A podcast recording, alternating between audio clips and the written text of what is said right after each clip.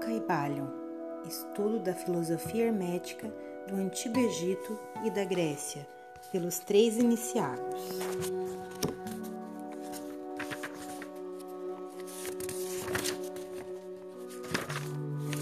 Introdução Temos o grande prazer em apresentar aos estudantes e investigadores da doutrina secreta essa pequena obra baseada nos preceitos herméticos do mundo antigo.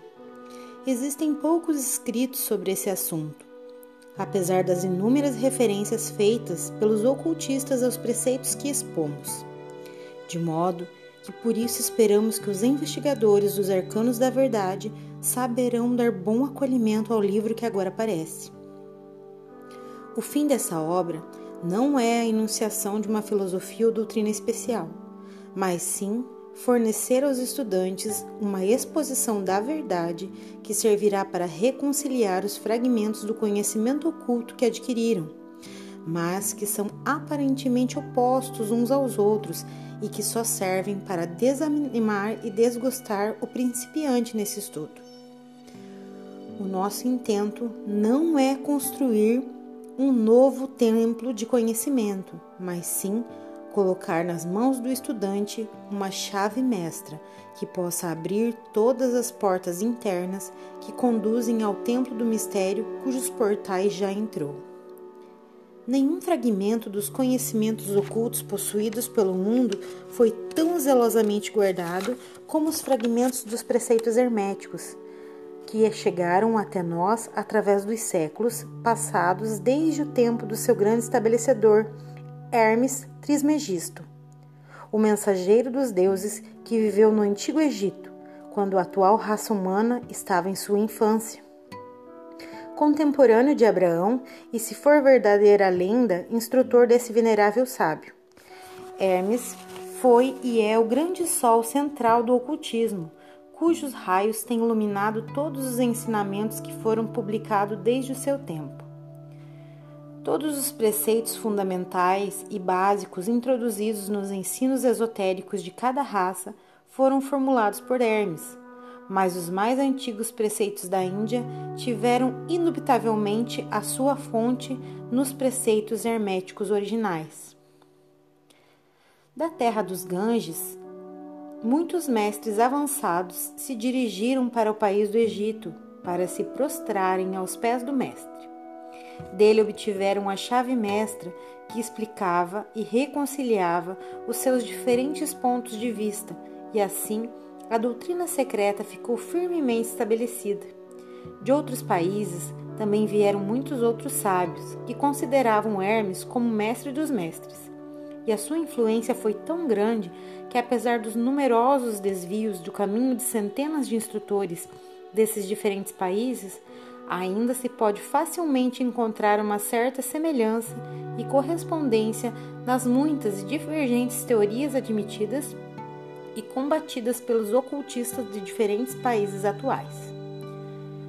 Os estudantes de religiões comparadas compreenderão facilmente a influência dos preceitos herméticos em qualquer religião merecedora desse nome, quer seja uma religião apenas conhecida atualmente, quer seja uma religião morta ou uma religião cheia de vida no nosso tempo. Existe sempre uma correspondência entre elas. Apesar das aparências contraditórias, os preceitos herméticos são como que seu grande conciliador. A obra de Hermes parece ter sido feita como o fim de plantar a grande verdade semente, que se desenvolveu e germinou em tantas formas estranhas mais depressa do que se teria estabelecido uma escola de filosofia que dominasse o pensamento do mundo. Todavia, as verdades originais ensinadas por ele foram conservadas intactas na pureza original por um pequeno número de homens que, recusando grande parte de estudantes e discípulos pouco desenvolvidos, seguiam o costume hermético e se reservavam as suas verdades para os poucos que estavam preparados para compreendê-las e dirigi-las. Dos lábios aos ouvidos, a verdade tem sido transmitida entre esses poucos.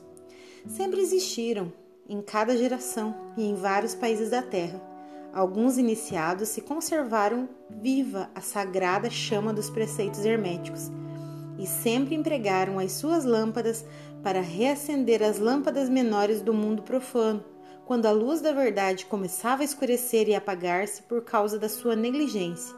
Os seus pavios ficavam embaraçados com substâncias estranhas.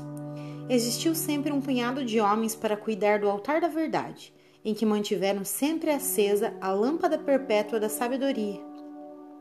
Esses homens dedicaram a sua vida e esse trabalho de amor que o poeta muito bem escreveu nessas linhas. Ó, oh, não deixeis apagar a chama, mantida de século em século, nessa escura caverna, nesse templo sagrado, sustentada por puros ministros do amor. Não deixeis apagar esta divina chama. Esses homens nunca procuraram aprovação popular, nem grande número de prosélitos.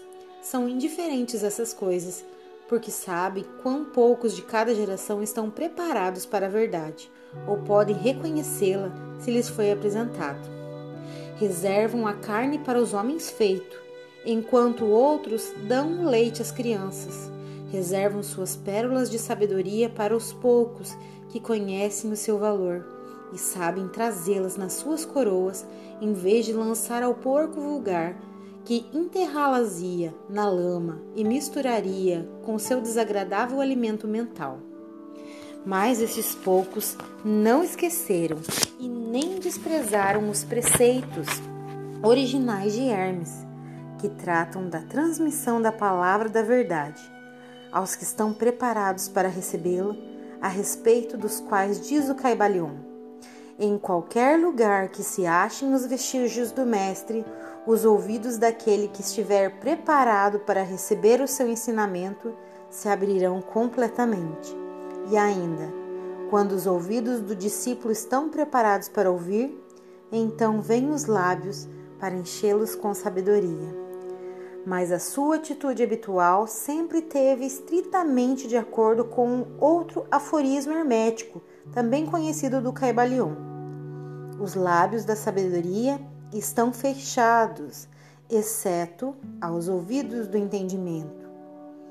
Os que não podem compreender são os que criticaram essa atitude dos hermetistas e clamaram que eles não manifestavam o verdadeiro espírito dos seus ensinamentos nas astúcias, reservas e reticências que faziam. Porém, um rápido olhar retrospectivo nas páginas da história mostrará a sabedoria dos mestres que conheciam que era loucura perder, pretender ensinar ao mundo o que eles não desejavam saber, nem estava preparado para isso. Os hermetistas nunca consideraram-se ser mártires, antes pelo contrário, ficaram silenciosamente retidos com um sorriso de piedade nos seus fechados lábios enquanto os bárbaros se enfureceriam contra eles nos seus costumeiros divertimentos de levar à morte e à tortura os honestos, mas desencaminhados entusiastas, que julgavam ser possível obrigar uma raça de bárbaros a admitir a verdade, que só pode ser compreendida pelo eleito, já bastante avançado no caminho. E o espírito de perseguição ainda não desapareceu na terra. Há certos preceitos que, se fossem divulgados, atrairiam contra os divulgadores uma gritaria de desespero e de ódio por parte da multidão que tornaria a gritar: Crucificai-os, crucificai-os! Nessa obra, nós esforçamos por oferecer uma ideia dos preceitos fundamentais do Caibalion, procurando dar os princípios acionantes e vos deixando o trabalho de os estudar, em vez de tratarmos detalhadamente dos seus ensinamentos. Se fordes verdadeiros estudantes, podereis compreender e aplicar esses princípios, e se não fordes, deverei desenvolver, porque de outra maneira os preceitos herméticos serão só para vós palavras, palavras, palavras, os três iniciados. Finalizamos hoje a leitura do prefácio do livro Caibalion. Siga-nos nas redes sociais, arroba Ana Góes Nomura. Muita gratidão por ter estado conosco.